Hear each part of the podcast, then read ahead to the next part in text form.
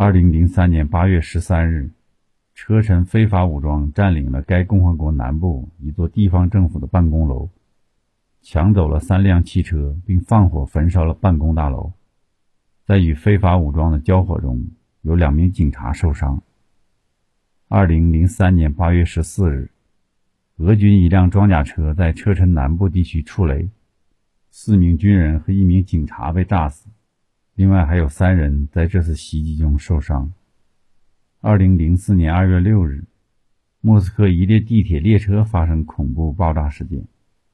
恐怖分子在地铁列车引爆的炸弹威力相当于三到五公斤 TNT 当量，但由于隧道是封闭的，致使爆炸的杀伤力成倍的增加，就连一些远离炸弹的地铁乘客也被强大的爆炸冲击波压迫的五官出血。也有人甚至身上并无外伤，却被活活震死。发生爆炸的那节车厢顶部被彻底撕裂，车厢内部到处是血肉模糊的肢体，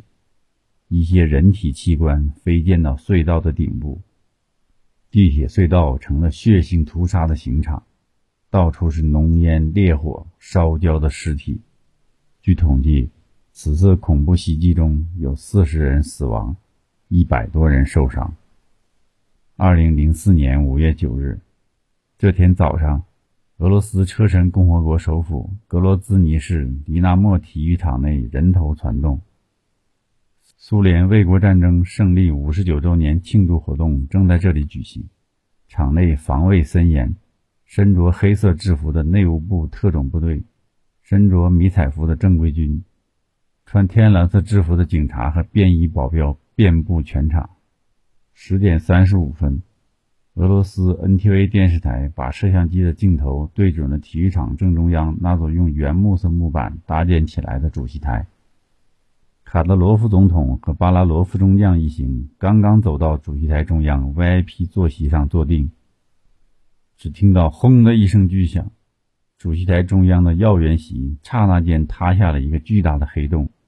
几个刚刚坐定的人刹那间就不见了。一股棕色的浓烟腾空而起，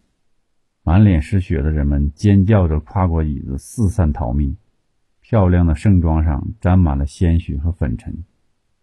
一名男子抱着嘴角淌着血、显然已经失去知觉的孩子，疯狂地跑出体育场。几个身穿制服的男子拼命把满脸满头是血、脑袋耷拉下来的卡德罗夫总统从破碎的木头椅子堆中拉了起来。更多的军警不顾一切地翻过栅栏，向主席台飞奔而去，不时的有人朝天空鸣枪示警。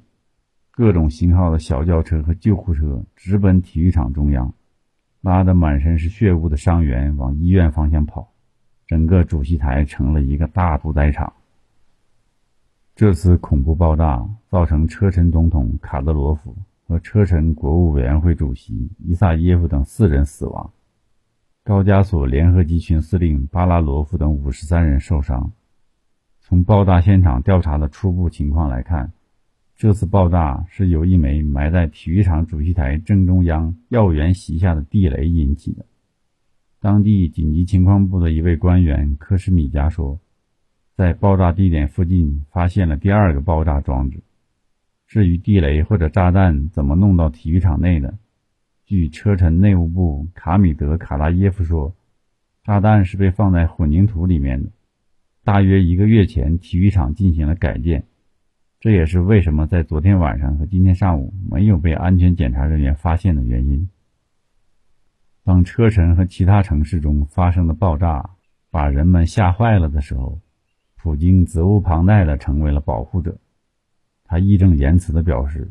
正义必胜。”报复不可避免。五月十一日，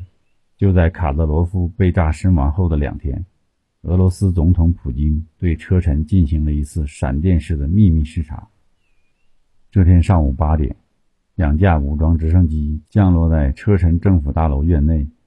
普京神情严肃地从其中一架直升机上走了下来。当时，车臣共和国的许多官员都不知道普京要来视察。没有任何的欢迎仪式，普京径直走进了政府办公大楼。他先是同车臣代总统、政府总理阿布拉莫夫单独进行会谈，随后又同军政要员讨论了车臣当前各种社会、经济和安全问题。普京一共只停留了几个小时，除了会见车臣各级官员外，他还会见了两天前遇难的车臣总统卡德罗夫、国务委员会主席伊萨耶夫的家人，视察了驻车臣内务部队的一个军营。并到医院探视了在爆炸中身负重伤的俄军驻北高加索集团司令巴拉诺夫上将。十一日下午，普京乘飞机返回莫斯科，并立即将俄联邦政府成员召集到克里姆林宫。在向政府官员们介绍自己的车臣之行后，普京强调，五月九日发生的恐怖爆炸事件是一个教训，给国家造成了巨大的损失。但是车臣恢复和复兴基础牢固，这一进程不可逆转。十三日，车臣政府任命了三位新的副总理，这表明了俄罗斯政府希望尽快稳定车臣局势的决心。尽管面对诸多挑战，俄罗斯政府仍将继续目前的车臣政策。